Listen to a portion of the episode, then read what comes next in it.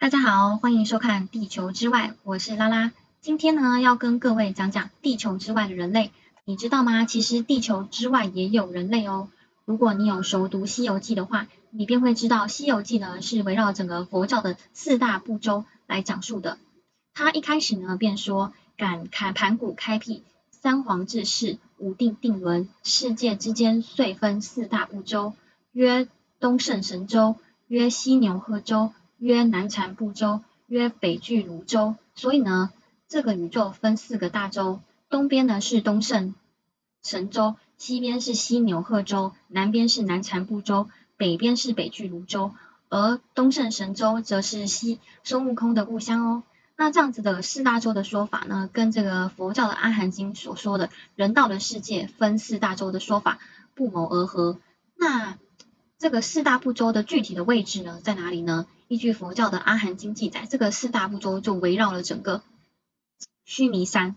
在须弥山的东边就是东胜神州，须弥山的西边就是西牛贺州，须弥山的北边就是北俱泸州，须弥山的南边呢就是南禅部洲啦。那什么是须弥山呢？须弥山这个词呢，其实是由梵文翻译过来的，意思就是宝山。它有另外一个名字叫做妙光山。那这个佛教呢，把这个须弥山当作是宇宙的中心。那也有人说它是昆仑仙山。那这个昆仑山不是中国的昆仑山哦，而是别的维度的昆仑仙山。那什么是维度呢？我这边来简单为大家介绍一下。维度这个概念呢，其实是由爱因斯坦最早先提出来的。那后面也有很多科学家都立出陆续提出对维度的一些看法。那这个总之呢，这个宇宙存在着多维度。那第一维度的空间呢，一维空间的话，它就只有长度的概念，所以它只可以看到前面或后面，它看不到左右上下。那二维呢，它是长度加宽度的概念，像蚂蚁呢，它就是在二维，所以说它可以看到长度就是前面跟后面，宽度就是左边跟右边。它可是它看不到上下，也就是它没有高度的概念。那所以说，如果说你突然拿一个东西放在蚂蚁的这个前面，它会吓到。想说现在是发生什么灵异事件？那三维呢，就是我们人类存在的维度啦，所以是长度加宽度加高度，所以我们可以看到前面、后面、左边、右边、上面跟下面。所以呢，我们可以很轻易的就可以看到在二维度的蚂蚁，而而维度越高看得越多，但是我们没有办法看到时间。有些人就会很疑惑啊，时间。时间不是那个时钟上面都有吗？我说的那个不是那个时间，我的意思是说，我们没有办法看到过去跟未来在发生的事情。在平行宇宙中呢，过去跟现在跟未来其实是同时存在的。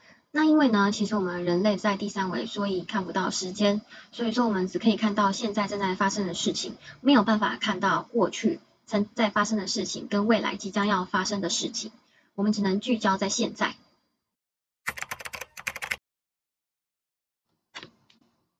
那四维空间的话，看得到三维空间的事物，再加上一个时间，所以他们可以看到过去、现在、未来正在发生的事情，就像电影《星际效应》一样，男主角掉入五维的黑洞，可以看到过去跟现在正在发生的事情。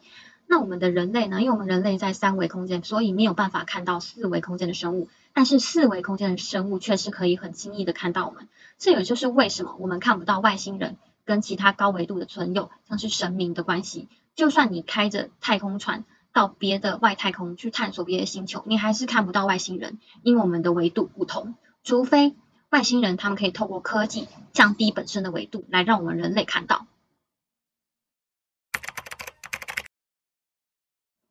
那五维空间呢，可以看到四维空间的事物，再加上他们有一个很厉害的特异功能，就是他们可以回到过去或到未来。就像电影中的那个蝴蝶效应的那个剧情是一样的。那目前呢，科学家已知的维度大概有十一个维度，那还持续在探索中，有可能维度是无上限格的。介绍完维度的话，我们就回到正题，我们来介绍四大部洲。那我们先介绍四大部洲的南边的南禅部洲。其实南禅部洲啊，就是我们地球。那地球的生活习性啊，还有人，大家其实都很清楚，所以我就不多做介绍喽。那我们接下来先介绍北俱泸州。